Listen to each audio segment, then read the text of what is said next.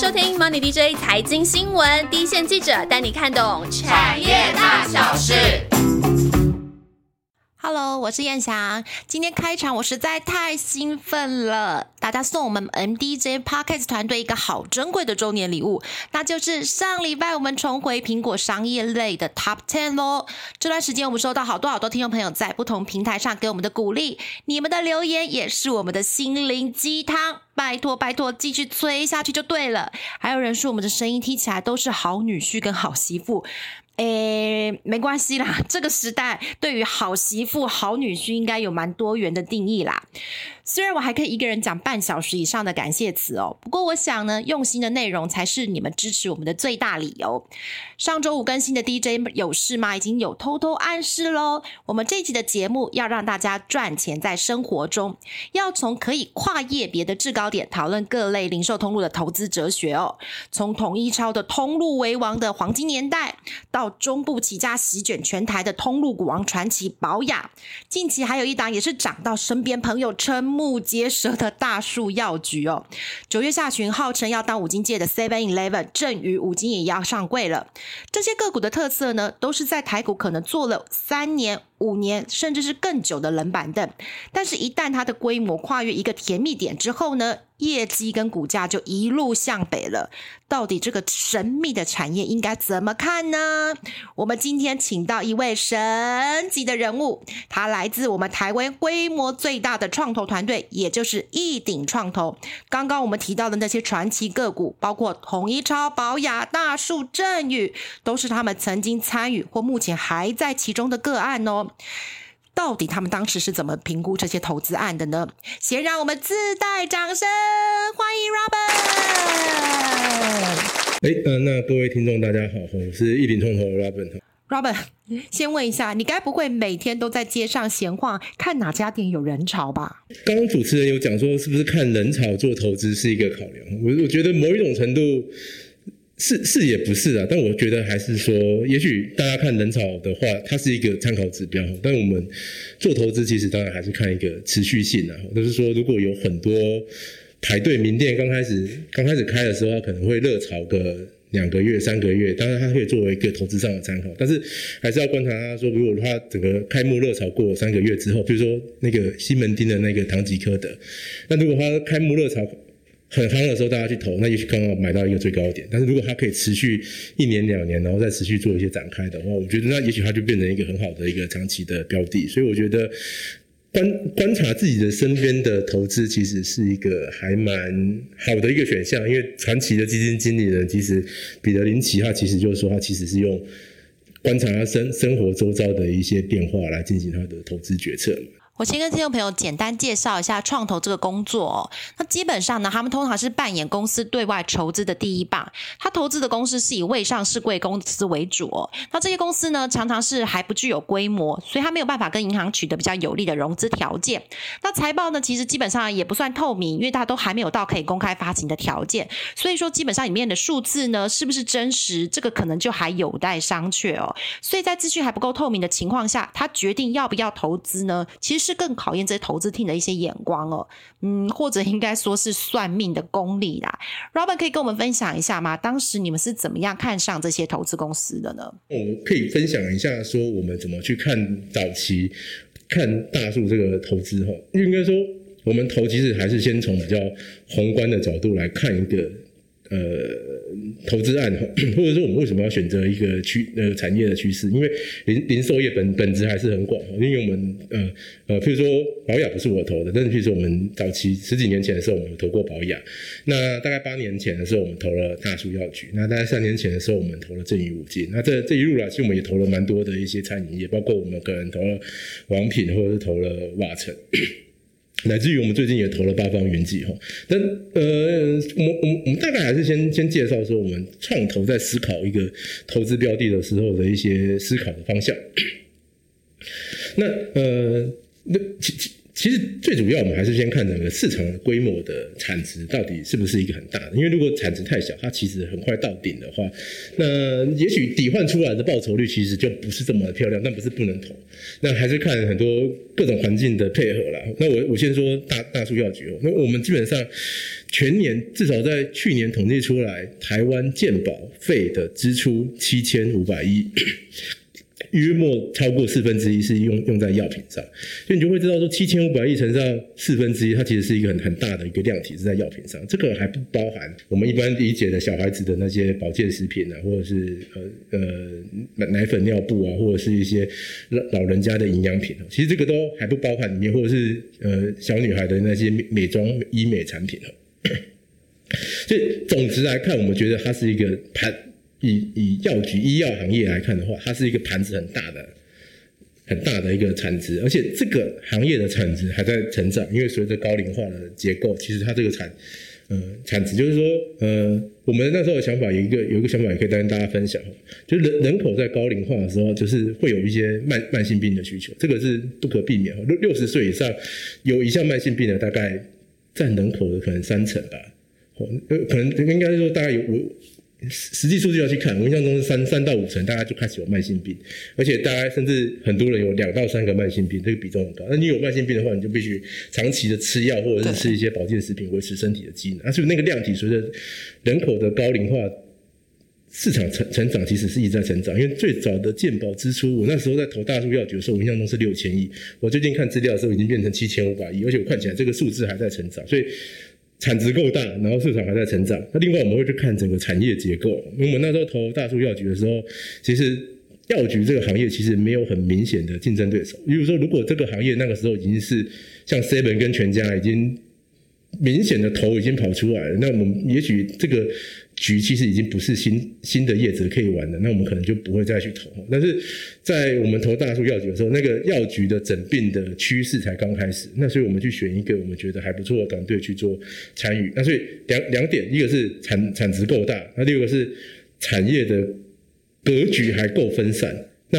这种情况下，我们就觉得，哎，如果我们挑到一个第第一名或者最有潜力变成第一名的团队。然后他透过一些，呃，可能他自己本身的努力，或者是外面资本市场给他一些助力，他可以在未来的呃五年、十年内，他可以变成跑到领先、绝对领先的地位，然后甚至在在未来的在在十几年，他可以他可以变成一个更更更更大的一个巨头行业的话，就他可以他可以拿到更多的市场份额的话，那我觉得，呃，东特来看，它就会是一个还不错的行业。所以你刚刚提到的，其实我们就会先看整个市场的规模，然后再去看说这个产业有没有已经有龙头形成。如果没有，它还有一些市占整合空间的话，基本上这样的产业或这样的公司会更有机会。那到底怎么样去选有潜力的公司呢？我们当然投零售行业有很多很多点呢，但我我我个人，但每个人的看看法不太一样。那其实我个人还是觉得说，我们喜欢看。这个团队的老板的格局跟企图心呢？哦，就是说，哎，你如果他今天想要走资本市场，那他的这个企图心是不是够强烈？哎，其实零售通路业要转到资本市场，它其实本身它要做一些很多本质上的调整。也就是说，它过去，所以说台湾很多早期的药局在市场上买买一些药品的时候，它可能是不需要发票的，它甚至可能不太需要重视药品的来源，或者是。来源到底是什么什么样来源？可能是呃，是不是很多人吃完了药，然后大家再收集起来，然后再流到诊所去这种比较灰色的通路。但是说，但是如果我今天想要走资本市场，那那我可能就是一定要从正正规的地方，譬如说玉立啊，或者什么那种药正规的药品通路中拿到合规的药品，然后有相关的凭证，然后甚至呃发票都要拿到。这件事情无形会垫高很多经营上的成本。后面就是 IPO 的时候你要合规嘛，那变成说你所有的药局的点可能都要拿到它是一个合合格可以开药局的点的证明，那或者是一些其他项目，你可能劳健保的投资什么的。我觉得这些，我比如说加班费的给你都不需要正正规开始导入正规化的时候，那你其实你很多的成本会一直被垫高上去。也就是说，你可能短时间内你会牺牲掉很多的利润的。机会，那如果老板有一个决心，说他他其实目标就是呃陪着呃陪着台湾民众或者说他希望打造一个台湾民众更更好的一个健康环境，所以他觉得，哎，我所有所有不正规的东西，我全部都要导向正规。那比如说以前很多人会上药局去呃尬油啊，一般我们讲尬油啊，就是说，哎，我今天我我我以前其实有也有过经验，就我以前落枕的时候，可能讲的太严肃，我以前 我以前落枕的时候，其实呃就会上。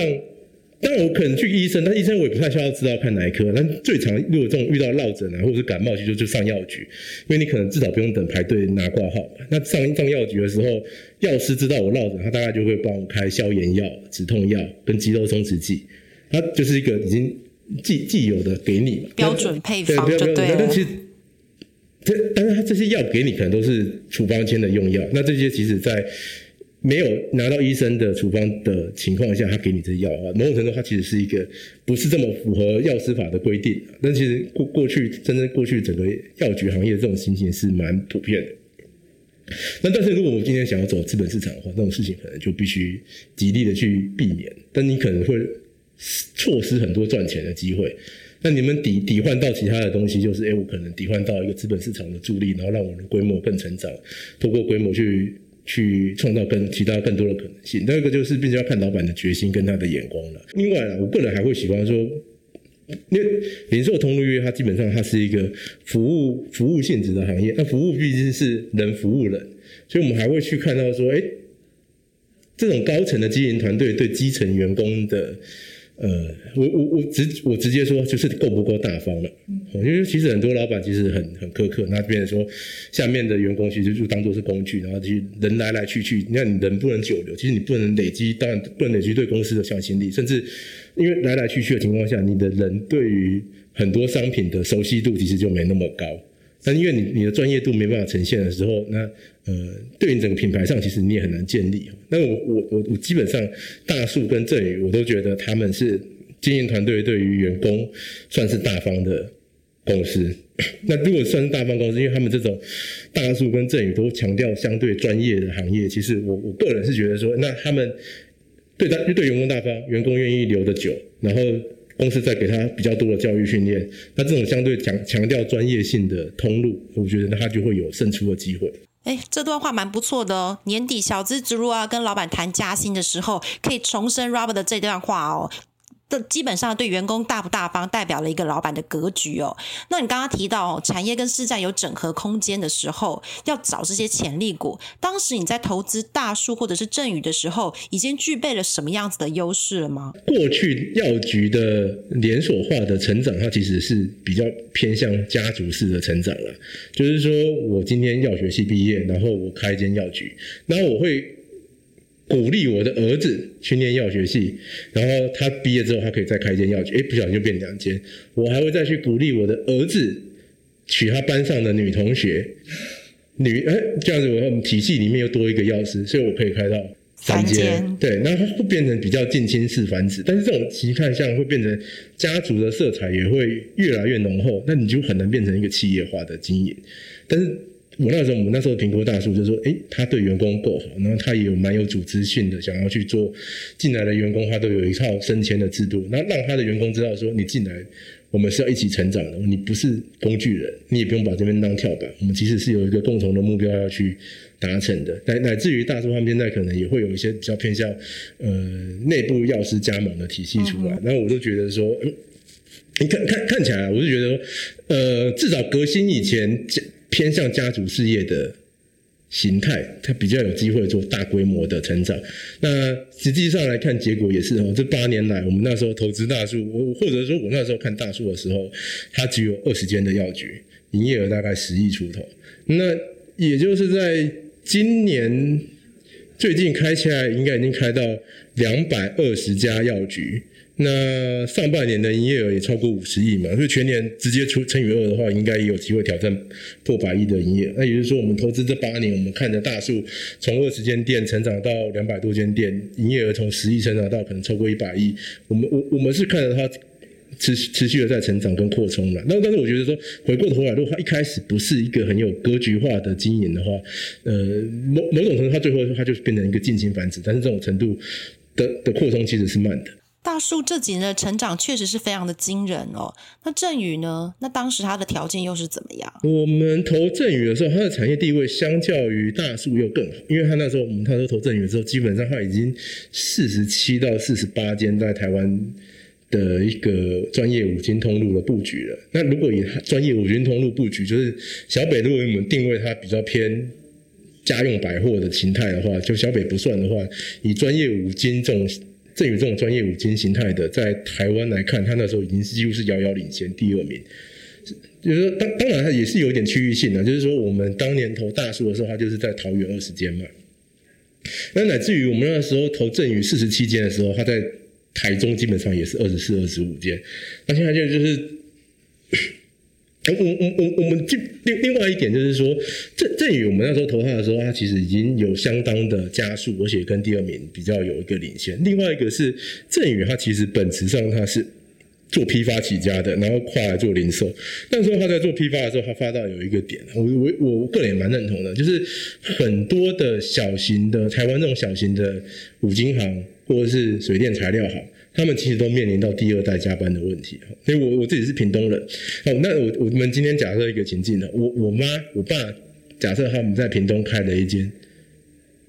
专业五金行或者是水电材料行，那他们老了，他们想今天想要我回去接班，其实很难。台湾基本上就面临到这个问题，很多家里是什么云林呐，然后呃什么云林湖口啦，然后什么彰化深港啦，还是什么。呃，台南哪里或是高雄的比较比较偏远的地方，那他们其实开了，因为专业五金材料某种程度是刚需，因为家里面的东西用久了会坏，需要换，那个某种程度是是生活上的刚需。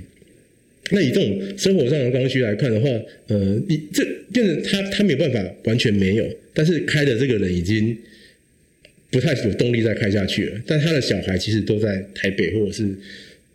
台积电上班，他们可能也不会回去。死死的顾着一个乡下的一个小店，那就变成这个 long term 来看，我们还是要强调 long term 来看，我们觉得零售行业它会走向大型化、连锁化。那我觉得我们那时候就觉得正义五金它已经跑在一个相对前面的位置，那它也有这个企图心，透过资本市场加速台湾的整并。那保雅大概有一个数字啊，就跟大家分享一下，保雅大概我印象中他大概说的是台湾每四万人可以开一间店的保雅。那正宇五金大概觉得它的频次没有保雅频次那么高，或者是单价那么高，所以他那时候印象中，他大概是说八万人可以开一间正宇五金，那所以大家就去除，那两千三百万人平均入上八万，那他大概可以开在台湾开到。几个点，maybe 可能就可以有机会开到三百个点以上。那以现在我们那时候看正宇五金四十几个点，那台湾台湾可能有个六七千家的这种专业五金行、水电材料行，需要整变的话，那我们期待只是四十几个点，它可以一路成长到两百、三百，那它其实还有很很长的一个成长的空间。只是强调就是零售通路行业，它不会今天四十个点，明天变成两百个点。没有这种事情，就是他需要慢慢的找到合适的地方开店，然后找到合适的人培养，他他需要某种程度的时间的酝酿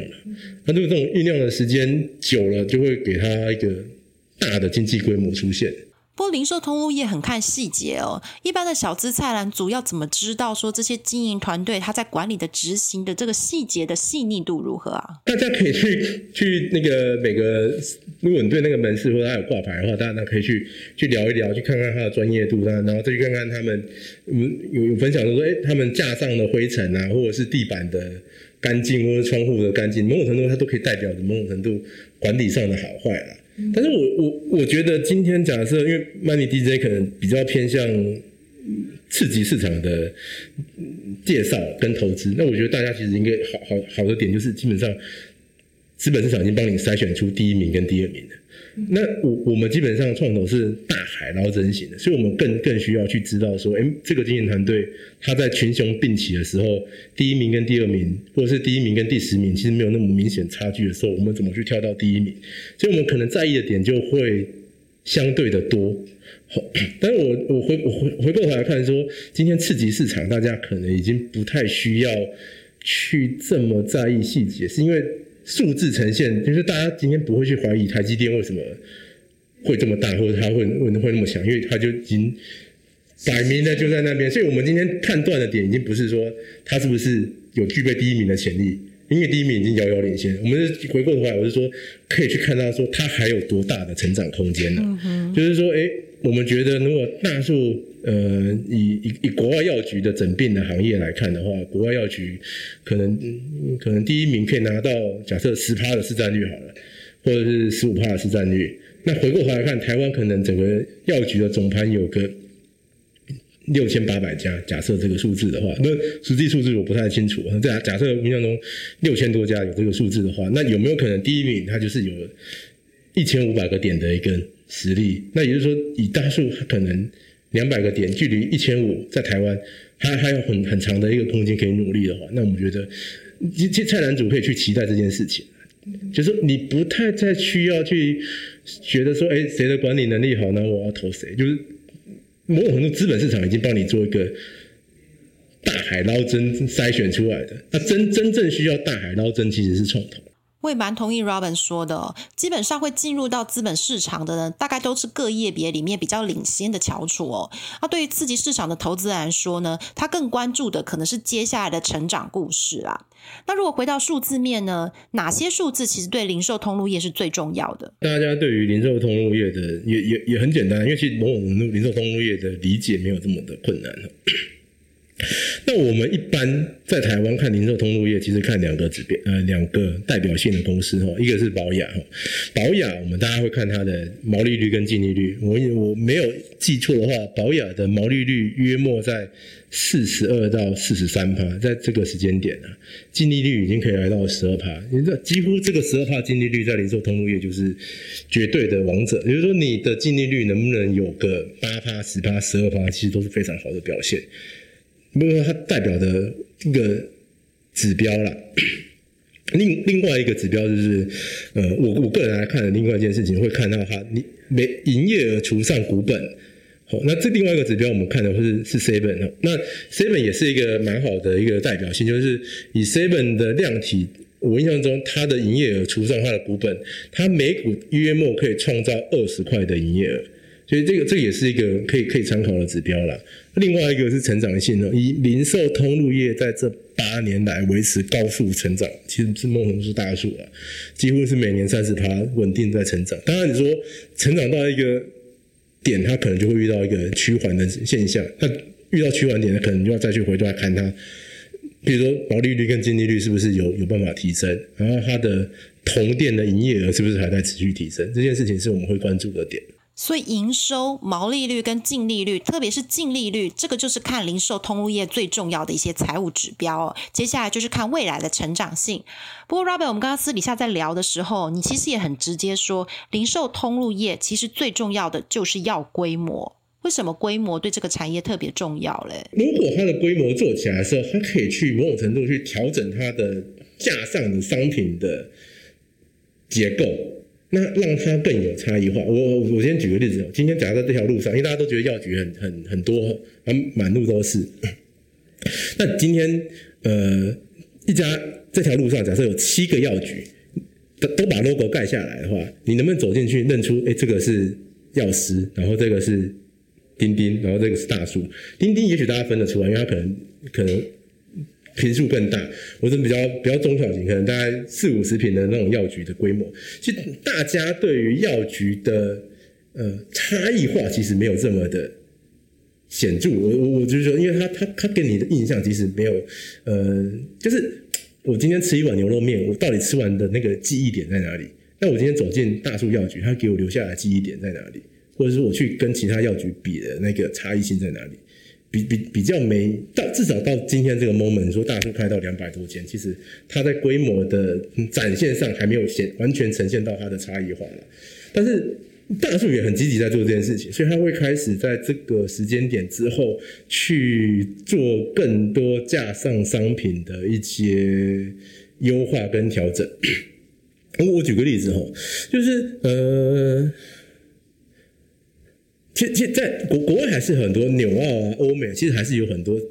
呃，很多产品是没有进没有进来到台湾，那其实有很多先天上的因素啊。那有有一块因素是说，美国譬如说有一款假设是一奶粉好了，但是奶粉有时候他们都有它效期上的问题，就有有有些特特殊的奶粉，它其实效期可能是一年。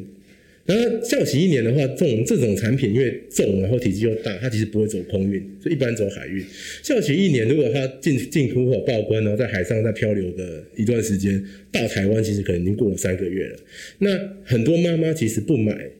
半年以下的效期品，那也就是说，对于大叔来说，他可能就要把握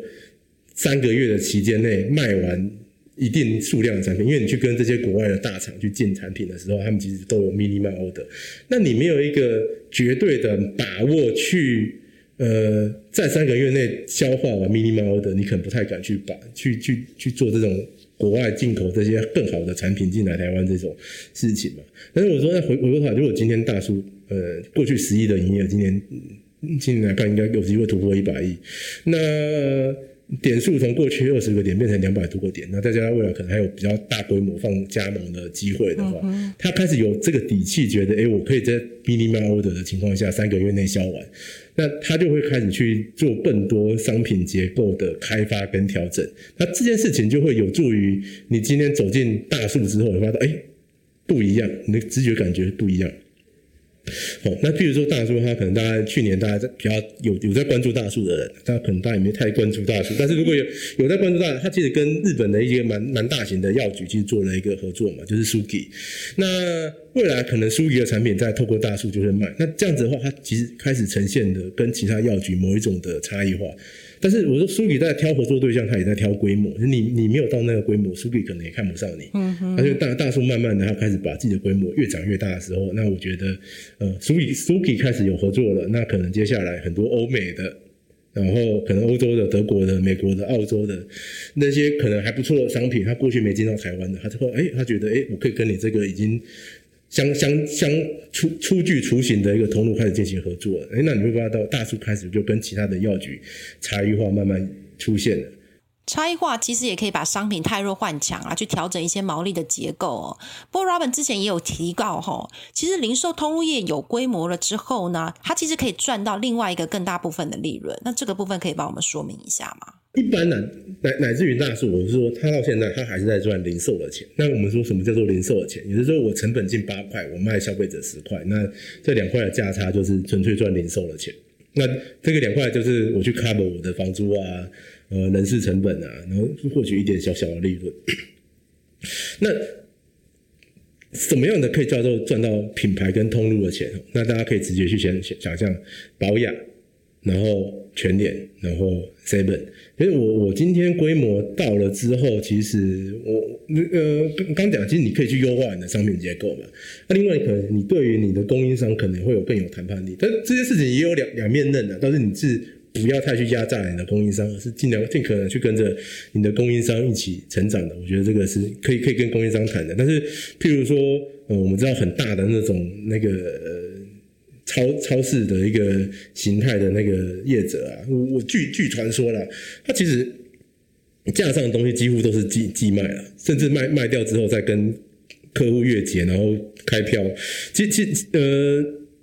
做做到那样子的规模之后，它其实它在展店其实基本上都都没什么库存的压力，甚至它有很大的现金流可以做更多的应用。从节目开始到现在哦，Robin 都不断强调，零售通路业其实规模就是最重要的王道哦。不过规模扩张到一定程度，一定就会面临到天花板。那很多老板想的是说呢，那我再跨到其他的领域嘛。不过从这几年来看，这个策略好像也不一定成功诶。投资人应该怎么样去判断这种跨业整合的一些策略呢？大家遇到一个成长的瓶颈之后，我觉得他需要做新的故事题材的包装了。譬如说保养，大家看到他开始跨保家嘛，那。保老家应该也开了四五十间店，那他可能就有他的诉求，因为他可能想要再去吃更家用百货那一块，因为我们会发现，其实台湾的家用百货其实那个量体很很多啊，小北啊，或者是什么那个，大家看到那种百货生生活百货卖场其实很多。那老板当时觉得他有他有一定的规模，而且我我我应该说我们再去分析他，他说他跨来这个。项目到底有没有优势的？就是说，哎，保养他觉得，如果我今天跨生活百货，我所有的供应商我不需要重新找，就就跟我既有供应商可能百分之六十七十是重叠的，那我已经不用担心供应商的来源，甚至我可以透过开更多的这种生活百货店，跟我供应商在谈更好的条件，那也许他就有一些还不错的切入点。但我觉得那另外大家在想说，呃，成成长的话，我是我们个人在想看成长，一个是台湾到顶的成长，另外是它有没有机会出海。那给大家一些信心的哈。这 C 本我们有看到他成功出海了，就是说，哎，其实整个统统一的团队在当年徐徐崇仁总裁的带领之下，也发到，哎，当年的菲律宾的 C 本其实是台湾做起来的，哦，那另外另外上海的 Starbucks 也是台湾团队做起来的，所以某一种程度，台湾的服务业是有机会做输出的。那如果你可以输出到海外去，那但台当然台湾零售业输出海外的例子相对少，但最多的可能还是一些手饮料、茶饮店这种在海外输出的量体其实是大的。那我就觉得它是有机会调整之后输出的，而且我觉得很多情境到台湾其实是因因应台湾的土壤，其实创造出更多的可能性的。那呃，我我我我们刚看到说很多规模，我们会觉得说，哎，它是不是到什么点的时候，它已经成长饱和了？那跟大家分分享一下，Seven 内部当年讨论。开多少 seven 点，其实在台湾是饱和点。他们那时候内部说，哎，如果依据美国或日本的潜力，然后以台湾的人口数跟结构来看，台湾可能开五百到七百个 seven，其实已经是一个饱和点了。不过那时候我印象中应该是高清院说的，他是说，哎，他他不觉得台湾应该可以只开到五百个跟七百个点。所以我们最最后来看，其实台湾的 seven 其实开到了五千多个点。那全家加其他莱尔富那些，其实台湾的单便利商店其实开到。一万多个点，那为什么台湾人能开到这么多？我觉得它其其其蕴含着很多的管理 know how 跟思维在里面的。那我觉得有些是借鉴。借鉴海外的，有些是台湾人自己独创的。那我们大家去想象说，当年的 Seven 其实内没有内用内用桌的，但是后来为什么？哎，他们说，哎，那你你用把那个空间做内用桌，是不是平效上的浪费？其实你可以摆更多货架，然后创造更好的周转率。但是，哎，Seven 他们的管理思维就是，哎，我们希望要要有内用桌。好，那其实它它背后有一个原原则，就是我能不能创造。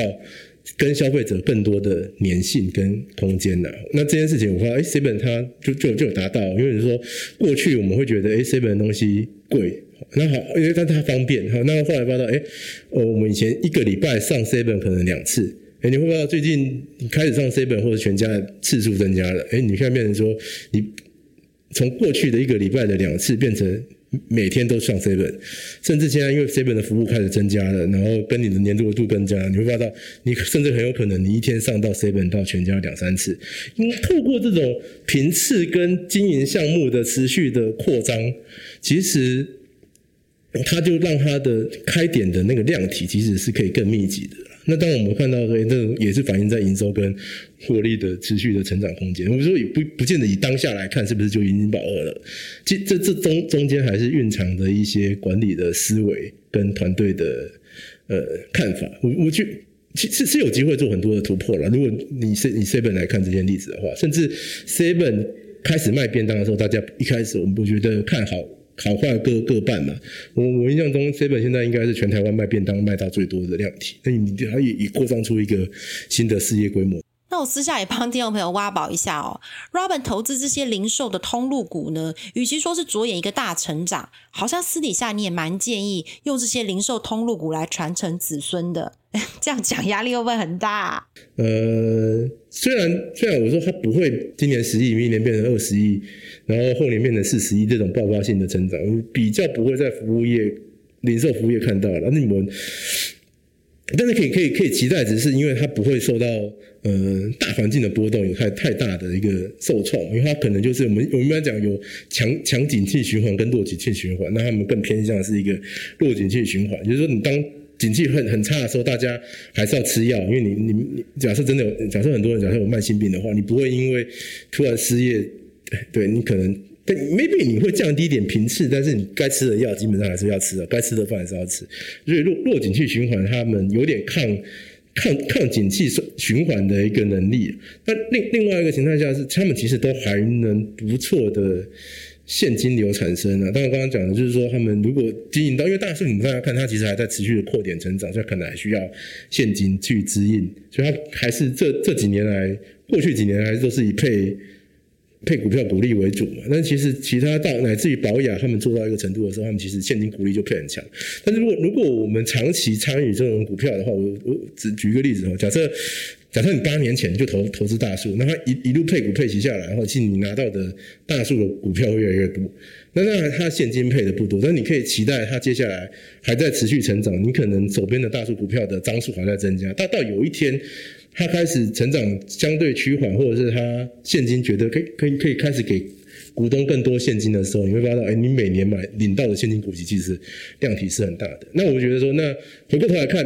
现现金股息是一个考量，是因为如果成长偏偏偏到一个相对于趋缓的情况下，那它可能会比平发放现金股息为主。但我觉得，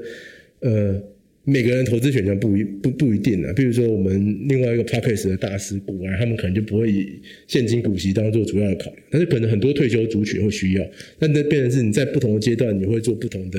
股票型的配置。年轻的时候你可以积极一点，那年轻到老的时候可以在呃，因为你的现金流考量，其实可以配比较多是类类似直利率概念股了。我觉得那个是分分阶段类别的考量。这是我们第一次在茂尼街 Podcast 以外宾的角度来解析产业哦，所以这次呢也用我的采访后记当做这一集的彩蛋。Robin 点出创投业的精髓呢，有两句话我听起来还蛮有感触的，一个是说呢，创投不是因为看见而相信。而是相信而看见。另外呢，就是创投赚最多的，不是因为一家公司的成长，而是一家公司的改变哦。那这两句话呢，其实直接点出了创投这个工作呢，跟你我这种小资菜篮族在投资角度、跟资金规模、投资年限，还有最重要的风险承受度上呢，其实会有不一样的思考哦。不过 Robin 给我一些观察，我觉得还蛮不错的。他说呢，当你在路上越来越常看到有一些零售通路的品牌开始展新店了，身边朋友对这些店的讨论度也越来越高，应该就是进入规模的加速成长期喽，可以开始慢慢找不错的介入点。Robin 私底下也有偷偷的讲啊，他接触的这些公司呢，其实不少在 IPO 之前都花很多的心力在调整旧店。它新店的拓展可能可能会反而暂时的放缓哦。它挂牌之后呢，因为有新资金的益助啦，品牌加成呐，扩店或者是招募人才速度上都会加快。这跟有一些 IPO 新 IPO 的公司常常在挂牌的前一年就见到营运的高点，蛮不一样的。不过还是要重申呐，零售同路业很少走一系爆发的模式，所以当网络的股板呐、股市同乐会都开始一堆人讨论，就要注意短线可能过热喽。投资人反而应该更有耐心的等待下一次不理性的下杀，找比较好的介入点。那选择标的上呢，零售通路业未来最大的挑战会来自于消费模式的改变。这次的疫情也催化了虚拟通路的版图扩张哦。可投资人可以回头想想看。什么样的产品、服务，或者是你自己主客观的感受上，是不能够被线上完全满足的？或许可以投资的标的，答案就在生活中喽。最后又是我们最喜欢的回复留言时间喽！哦，不过这一集我的角色真的有一点吃重诶这星期还是有好多新旧朋友留言鼓励我们哦，包括玩家易送零八零七、管哥物理、昌印一一一九，还有我们的老朋友 Run J，又看到你回来了，嗯，大家感觉真好。哦是 Coco，嘿，抱歉呐，我看到了，你之前一直想听电子通路，对不对？但这一集不是只有讲电子通路，不过希望整个零售通路的投资哲学对你还是有帮助啦。还有好多好多朋友记得有记得祝我们处女座生日快乐哦，包括 LSFDJ，应该没念错吧？帅气 E 江泰迪。还有李承安，李李承安，你的密语我们有看懂哦。还有一个，我们有上万追踪者的一个 Mixer Box 平台上面的留言，我们都有一个一个看哦。我们的小编也有一个一个回复呢。还有透过理财路淘社留言的铁粉黎佳明、张哲维、蔡彦俊，你们的浮夸式的赞美。最对我们团队的胃了。嗯，还有很多很多碍于时间没有办法一一六练出来的留言，嗯，我们真的都有看见哦。大家有记得吗？九一一我们节目就要满周岁喽。如果满周岁的节目也有许愿的权利，那就希望大家努力的送我们进入苹果全排名的前五十大。你们说好不好啊？下周见喽，拜拜。